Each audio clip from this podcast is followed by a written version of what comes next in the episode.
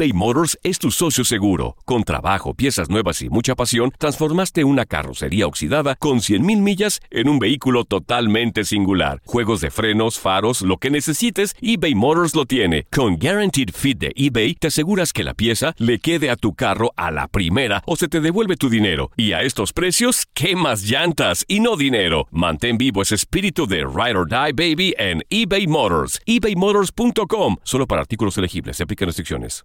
Este es un lugar en donde se vale sentir. ¿Por qué nadie se queda conmigo? ¿Acaso no soy suficiente? ¿Acaso mi peso o mi estatura son obstáculos para encontrar el amor? ¿Debería renunciar a mis expectativas y aceptar a cualquiera como pareja? ¿Cómo dejamos de hacernos estas preguntas en nuestro estado de soltería que minan nuestro valor y nuestro amor propio? Y más bien empezamos a tomar acciones que nos encaminen hacia lo que anhelamos. Les damos la bienvenida a un nuevo episodio de Se Vale Sentir. Mi nombre es Angélica Gallón y hoy conversaré con Cecilia Abraham, autora del libro Brava, Fuerte y Digna, quien nos ayudará a estar menos solas y a habitar mejor esta soltería. Hola, Cecil querida, qué gusto tenerte aquí, por favor. Hola Angélica, ¿cómo estás? Muy buenos días. Es un honor después de haberlo tratado de, ¿cómo se dice? Eh, solidificar tanto tiempo. Claro, de concretarlo, pero lo logramos. Cecil, mm, me gustaría que nos compartieras un, propio, un, poco tu propio viaje. O sea, después de que terminas esta relación y empiezas a mirar tus relaciones en el pasado, ¿qué empiezas a hacer? ¿Qué te resultó útil? Eh, cómo empiezas a habitarte mejor, cómo empiezas a hacerle preguntas a estos mandatos, un poco porque a veces mm. lo que le pasa a una, le pasa a muchas, y cuando tú lo compartes nos inspiras a todas. Entonces, me gustaría que entráramos un poco ahí, cómo lo hiciste, qué te sirvió, cómo fueron esos momentos. Sí quisiera, antes de pasar a, a los consejos que no tienen que ver con el acompañamiento de un experto, decir que llevo 20 años intermitentemente, obviamente tomando siempre terapia, talleres, cursos, como que siempre he tenido la facilidad de acceder a herramientas que me lleven de regreso a mí o autoconocerme y también es mi personalidad, ¿no? Ser como muy, muy de indagar, de hacer preguntas, de cuestionar. eso es lo primero. por eso, me quiero hacer ahí, eh, me parece muy valioso porque también es, a veces asumimos todo el tema de las relaciones solo desde lo relacional, pero tú mm. nos estás poniendo de manifiesto como, oigan, hay algo de salud mental también, o sea, hay algo de salud personal que a veces ni siquiera atendemos y, y, y qué lindo poder decir, alguien me puede acompañar en esto, no, no puede ser un tabú, no puedo seguir negándolo cada vez hay más apertura a que, a que dialoguemos de estos temas, ¿no? Y le pongamos nombre y, que, que, tú digas, bueno, yo empecé primero buscando un especialista, alguien que me acompañara, me parece valiosísimo, porque te digo que a veces te lo pones todo tú sola. Yo lo tengo que hacer sola y tengo que ser perfecta. Es como, no, no, no, que alguien me acompañe. Muy bien, después de ese primer como punto que te, que te regresa a ti, que te da como unos pilares más fuertes, ¿qué empieza a pasar contigo? Pues la verdad es que de tanto tiempo para pensar, porque yo trabajo en casa, o sea, paso mucho tiempo conmigo, vivo sola, vivo con mi perro, entonces tengo mucho tiempo para eh, eh, ir para adentro. Em, precisamente escribí un episodio para mi podcast que se llama Cómo volverte a sentir completa después de una ruptura. Y son maneras que yo he aprendido eh, para observar el vacío que deja una ruptura. Yo no sé si has experimentado tú una ruptura o algunas rupturas en el pasado. Por supuesto, por supuesto. y que claro que sí, ¿quién no? ¿quién, ¿Quién no? Y aunque no sea ruptura de pareja, ruptura de un trabajo, una mudanza, una familia, una, perdón, un integrante de tu familia, una amistad, una mascota, claro. sea, esa sensación de, de pérdida es muy fuerte. Eh, después de la relación de pareja, o sea, después de la ruptura de una relación, yo siempre me he caracterizado por sentir un vacío muy particular. Así es como yo le llamo el vacío. Sientes como un golpe, sientes que se te salió el aire, se siente espantoso. Sientes literalmente un vacío en el cuerpo, sientes dolor físico incluso. Entonces, eh, observando ese vacío, yo me empecé a cuestionar, bueno, ¿qué es lo que hay en este vacío? O sea, si, si hay algo que que, había y no hay, es porque hubo una pérdida, porque para que hay un vacío es porque se perdió algo que antes ocupaba ese lugar. Entonces, empecé a pensar en esto y, y a autonombrar, no autonombrarlo, a nombrarlo por mí misma como la gran oportunidad del vacío. O sea, me puse a hacer una lista de, a ver, ¿qué me duele haber perdido de esta relación? O sea, ¿por qué estoy sintiendo este gran vacío, además de la conexión con otro ser humano? Y fue como, y puede ser muy políticamente incorrecta a la hora de hacer esta lista, no, pues me duele haber perdido a lo mejor una casa, un coche, estatus, seguridad, afecto, amistad, complicidad, así unas, todas, todas, todas esas cosas que sientes que perdiste, que representaba esa pareja, las escribes y las, las procesas, o sea, aceptas que me duele haber perdido eh, un coche. A lo mejor esa persona tenía mucho dinero y me mantenía y me daba coche y me, daba todo y ya no lo tengo, ¿no? Además del afecto, etcétera, etcétera. Por eso digo que no tengamos miedo de ser políticamente incorrectos. Sí, claro. porque eso, ¿eh? Dime, dime, adelante. No, porque esa es una aceptación radical de lo que ese, ese otro era en, un, en la vida de uno. Exacto, y si podías acceder a experiencias en conjunto de vida que solo podían suceder con esa pareja y ahora no. Por ejemplo, yo me iba mucho de road trips con mi ex y viajábamos y, no es que yo no pueda irme de road trip, ¿no? Pero esa compañía, esos escenarios, eso ya no existe con esa persona. Entonces es también un duelo, es una pérdida.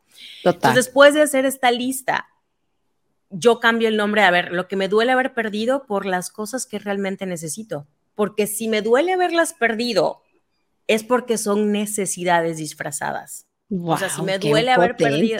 La verdad, sí, es, es como, vuelvo a me encanta usar esta palabra, resignificar. A ver, no, no dejas de estar cortada, ¿ok? No deja de haber una separación. Pero en vez de verlo todo como pérdida, lo que perdí, lo que perdí, lo que perdí, bueno, para no volver a sentir este vacío tan abrumador, porque es normal sentirse mal después de una ruptura, una pérdida. ¿Cómo resignifico lo que pasó? ¿Cómo lo uso como un mapa de regreso a mí? Entonces, en lugar de poner las cosas que me duele haber perdido, voy a poner las cosas en esa lista que ahora necesito darme. Ok, me dolió perder complicidad. ¿Cómo puedo darme complicidad? Y no tiene que ser sola, ¿eh? Puede ser a través de familia, de amistades, de compañeros de trabajo. Es como creo que ya estamos un poco bombardeadas de el concepto de amor propio, o sea, yo abanderada número uno, ¿no? Amor propio, autocuidado, pero queremos que todas esas necesidades las tenemos que satisfacer por nosotras mismas. Y somos seres sociales, ¿no? Claro, la comunidad, el vínculo, claro. Que ese es otro punto súper importante en la parte de procesar una ruptura. Entonces, pues nada, me puse a hacer lista de, a ver, me duele haber perdido en mi caso complicidad, la compañía, el afecto, que era una persona que entendía mi tipo de trabajo, a la que yo admiraba, que me había como algo muy bonito, aparte de lo que no funcionaba, había cosas muy bonitas, y pues me puse a escribir, a ver, me duele haber perdido complicidad. Eh, no, me duele haber perdido a mi mejor amigo, porque mi ex era mi mejor amigo, ¿no? Entonces, la necesidad es eh, tener amistades con las que pueda ser 100% auténtica. Ok, esa es la necesidad real que tengo. ¿Cómo puedo satisfacerla? Y ahí te vas a sentar a hacer un montón de, de, una lista con un montón de ideas. A ver, Angélica, ¿cómo puedo satisfacer esta necesidad de ser aceptada 100% como soy yo. Bueno, a lo mejor me inscribo a, talleres, a lo mejor hay un retiro, a lo mejor salgo más seguido, o sea, empiezas a hacer, tomar acciones prácticas que te ayuden a satisfacer esa necesidad de otras formas. Y esa es la oportunidad del vacío, porque ahora te vas a comenzar a llenar de ti. Me doy a entender, ya sé que necesito y dejo de ponerle todas estas necesidades a una sola persona. Por eso da tanto miedo perderla porque empiezas a pensar que todo eso que necesitas solo te lo puede dar una persona. Y viene el apego, y viene la ansiedad, y a mí así fue como se me detonó, como los ataques de ansiedad y demás, porque yo ponía todos los huevos en una canasta. Toda mi felicidad me la das tú. Al no ponerla, al no poner todas las expectativas y todas las potencias de suplir tus necesidades en una sola persona, pues abres el espectro para crear más vínculos, pero también para que esa persona no tenga tantas responsabilidades con uno, ¿no? O sea, a veces em, es muy abrumador cuando estás en pareja.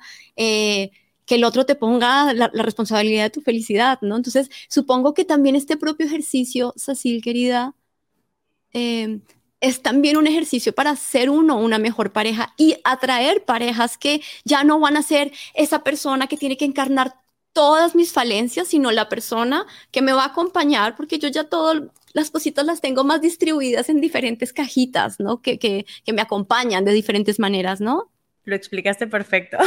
sí, sí, sí, sí, algo que un terapeuta me decía con el que ya no trabajo, eh, era construye tu propia vida. O sea, y no es como que yo no tuviera vida, ¿no? Pero sí pausaba mucho las cosas que me gustaban, especialmente porque era una relación a distancia. Entonces, mi pausar era pausar mi vida en México, irme a Estados Unidos y quedarme al menos un mes. Y quieras que no, pues sí, puedo trabajar a distancia, pero dejaba por un momento de construir mi vida, sobre todo porque la persona con la que estaba no estaba comprometida y estaba muy indecisa, ¿no? Entonces, más que ir a construir, era ir a convencer a la persona. Wow. Esa reflexión de antes estaba queriendo convencer al otro o ahí hay algo que, que, me hace pensar en una reflexión muy linda que tú haces y es, no nos damos el chance de elegir, ¿no? Siempre como que estamos dispuestos a, a ceder un poco por el miedo de que se quede aquí o no soy suficiente, ¿no? Y tú, yo siento que tú empiezas a cambiar esa conversación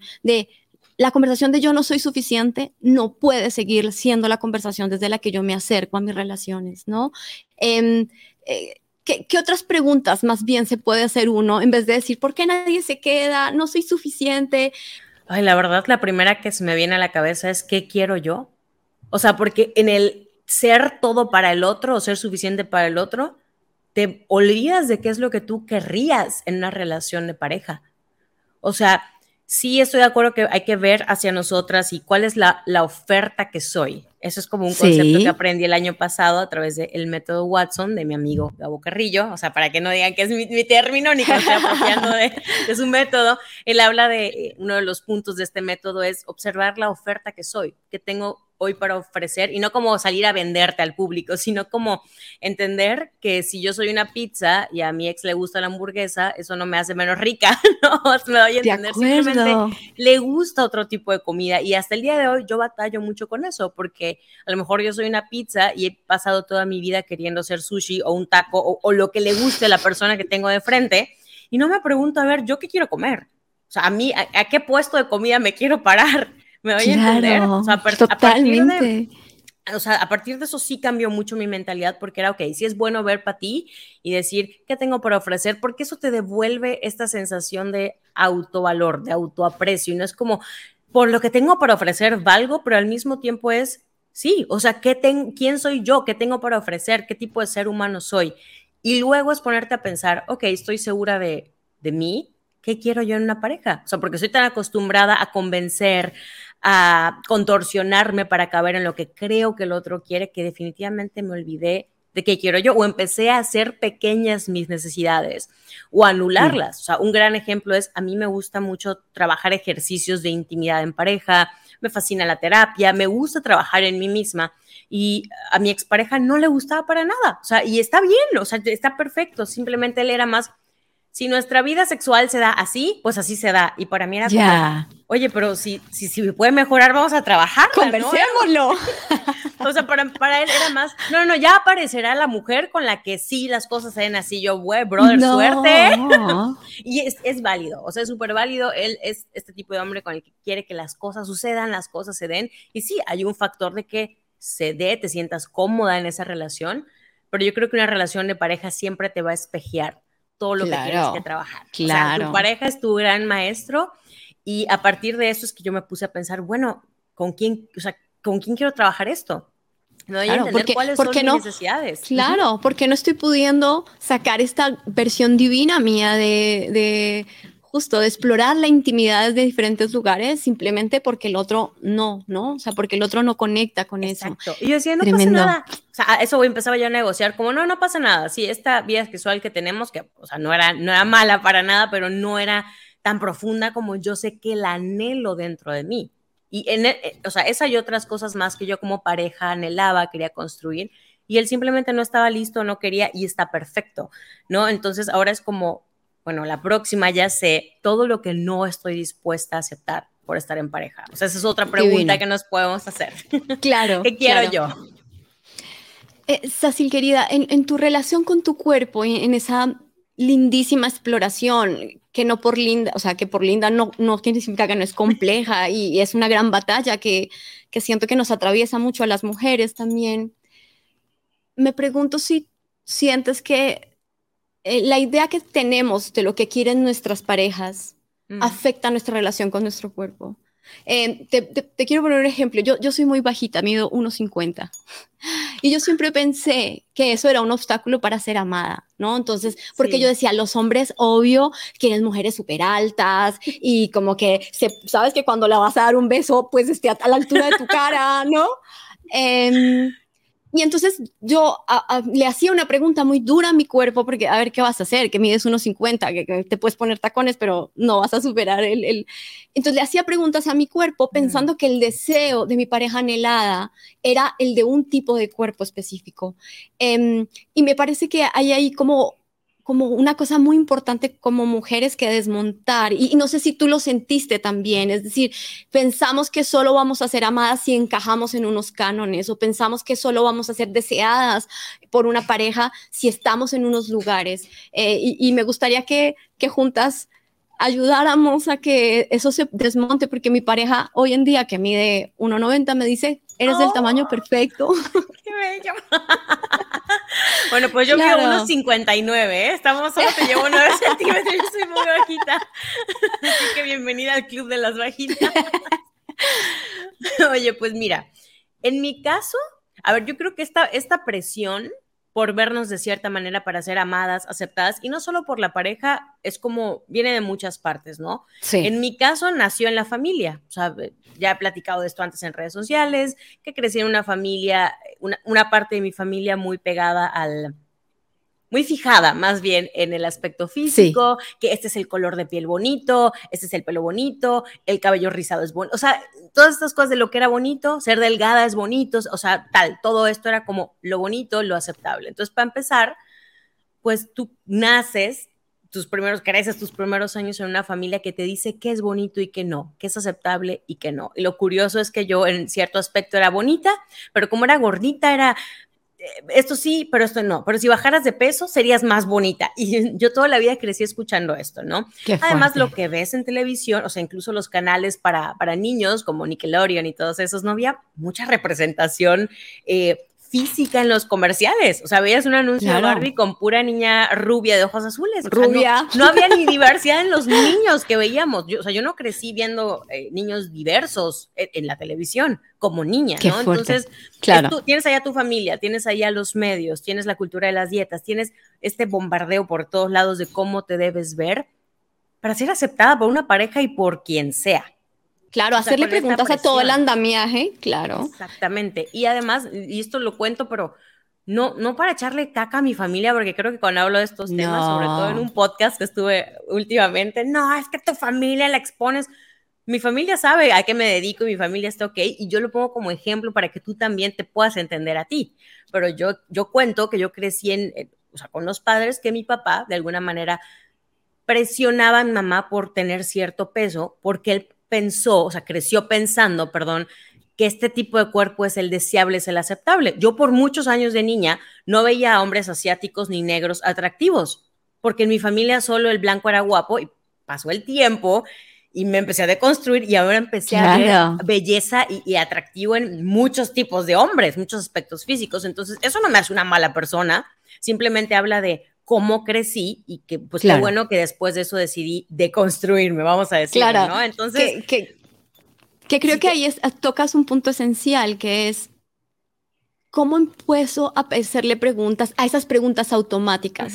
¿Cómo empiezo a creérmelas menos? ¿Por qué voy a pensar que mi altura o mi, mi contextura o mi color de piel determina que alguien me pueda amar o no? O sea, eh, y luego además cuando te enfrentas a las relaciones de pareja te das cuenta que, que las compatibilidades vienen por otros lados esenciales, que deberíamos estar más concentradas en, en, en encontrar compatibilidades espirituales, emocionales, vitales, ¿no? Eh, mucho más allá de, de, este canon del deseo, ¿no? Quiero pasar una cosa que tú haces que me encanta. ¿No? Y es que, es que em, exploras como tu feminidad, tu energía femenina, tu cuerpo, a partir de ciertas fotografías, como con, con mucho con mucha belleza, ¿no? Y con, con, con muy tú. Yo las veo y digo, wow, esto es precioso. Y no lo haces para ser sexy y para atraer a los hombres y para que eh, en Instagram lo haces porque hay algo en ti que se te revela y, y, a mí me parece que es una práctica divina y quisiera que no la compartieras más porque porque desafía también una cosa de lo esperado y de cómo se comportan las mujeres en redes. y tú haces como un ejercicio bello de, yo me siento bella en esto. Y, y, siento que cuando te vemos decimos, ¡Ah!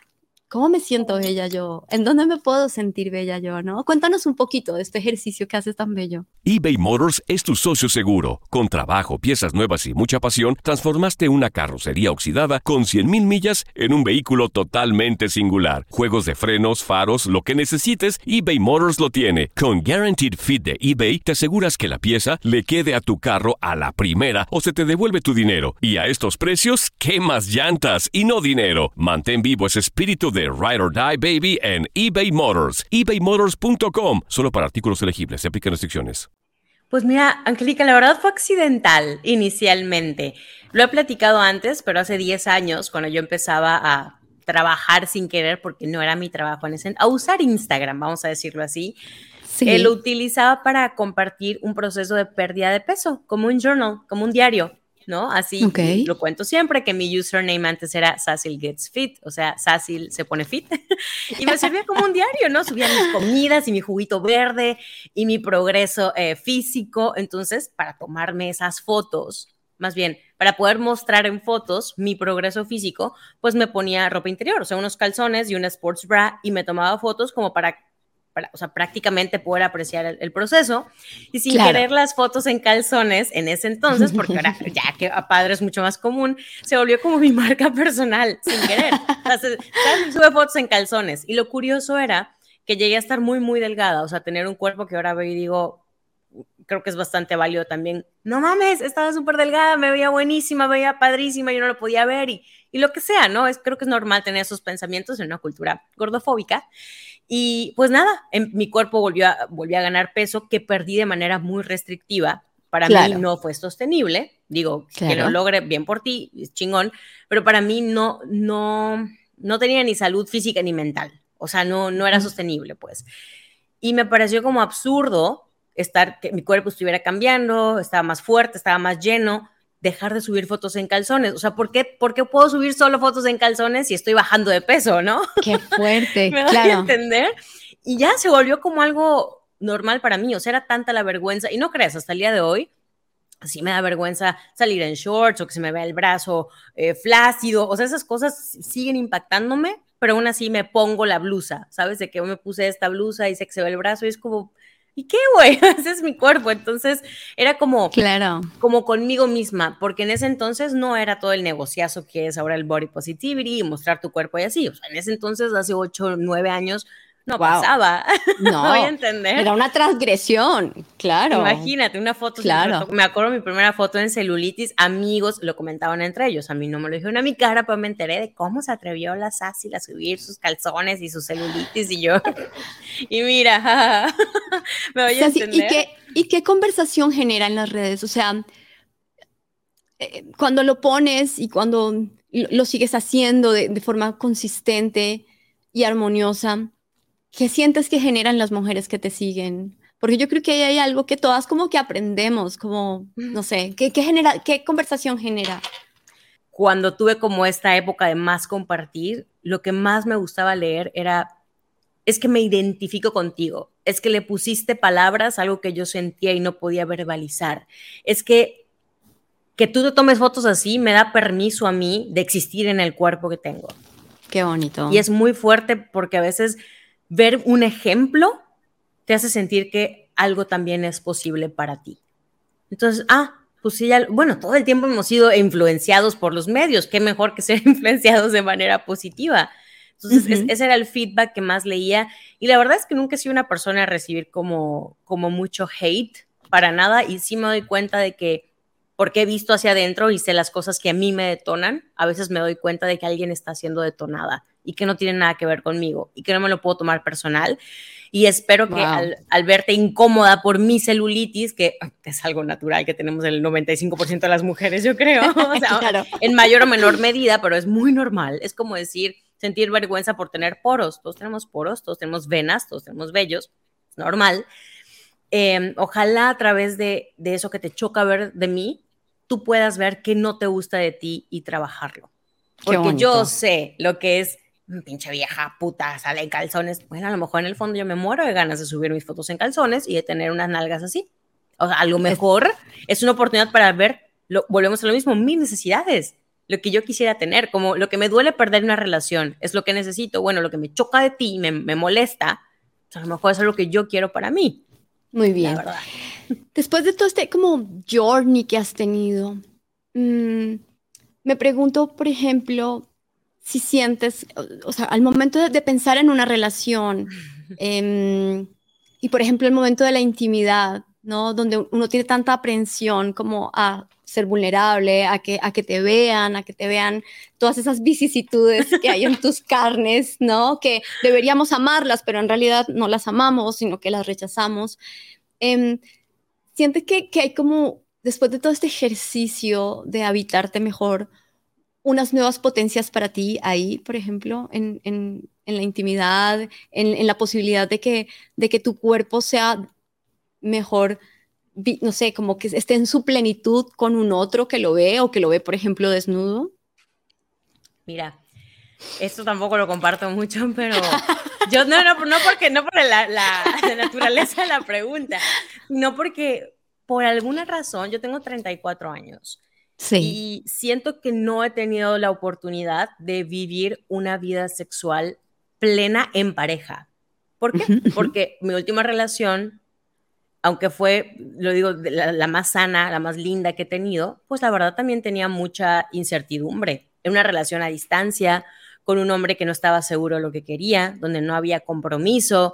Entonces, hasta o sea, yo puedo explorarme y, como que mi, mi, relación sexual conmigo es tan buena como puede ser. Es porque yo creo que tienes que tener una buena relación física, sexual contigo para saber qué te gusta, qué no me gusta, poder, ¿sabes?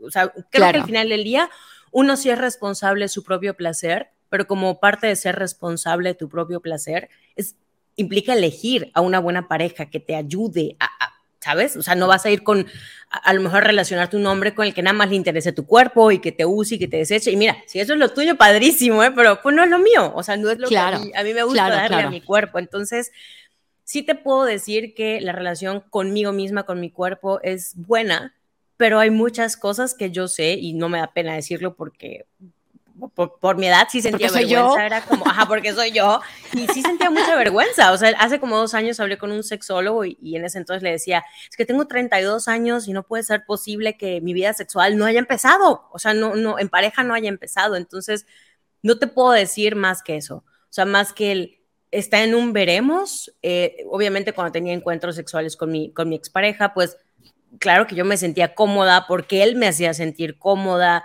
pero te digo que llegaba como cierto límite de intimidad, no solo física, intimidad espiritual, emocional, mental, al que no podíamos pasar porque pues él no quería hacer ese trabajo, me voy a entender. Entonces, ahora sí te puedo decir que el día que lo viva te llamo y te cuento qué tal, porque es algo que está literal en veremos, o sea, yo confío en que la relación que tengo con mi placer, con mi cuerpo, con mi sensualidad, con mi belleza, por así decir, es buena, pero así como no puedes medir el trabajo interno que has hecho hasta que estás en pareja, pues a lo mejor no lo voy a poder medir hasta que tenga una pareja, porque yo sí, para tener relaciones sexuales necesito una pareja, soy como medio demisexual, o sea, necesito que haya conexión emocional para disfrutarlo. Entonces es algo así como un tipo en veremos, o sea, es como bonito decir, tengo esta edad y todavía sigo aprendiendo en estas partes de mi vida como si tuviera 16, me voy a entender. Y he tenido que aprender a que no me dé vergüenza mi edad y que no vivo una vida sexual como en pareja activa. Muy bien, Cecil, querida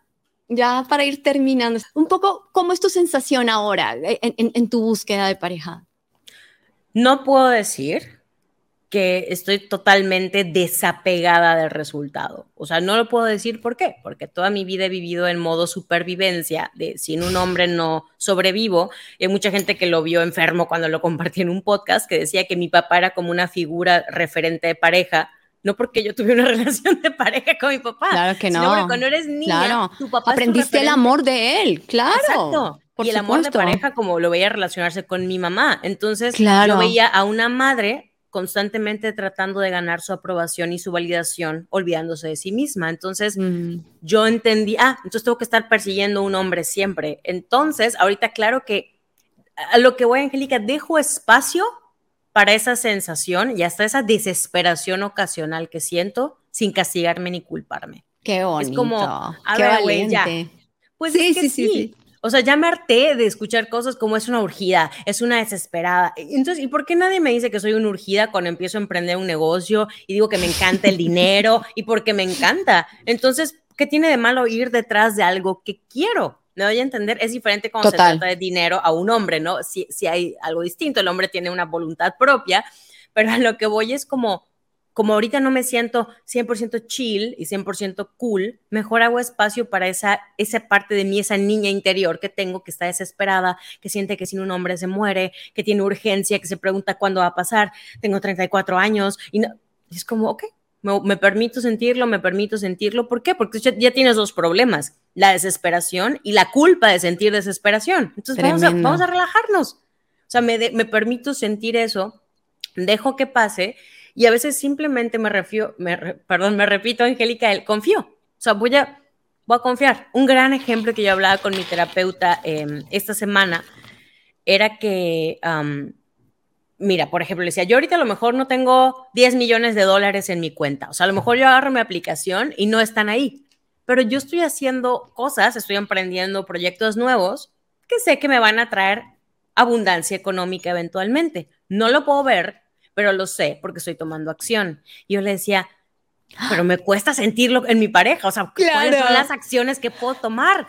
Y, y ella me como que me aterrizó y puede parecer algo muy obvio para quien tiene una buena relación con las relaciones de pareja, no, no ha sido mi caso, y me dijo, bueno, salte más a la calle y no, no es que salgas a ligar o a tener relaciones casuales, es observa hombres, o sea, observa que existen más hombres, amplía tu perspectiva de lo que es posible y no es como que toda la vida gira alrededor de un hombre, pero si tengo una pésima relación con los hombres mental o, creencias muy limitantes, pues salte a cambiarlas a través de una nueva realidad que percibes. Acércate a personas que tengan relaciones de pareja que admires.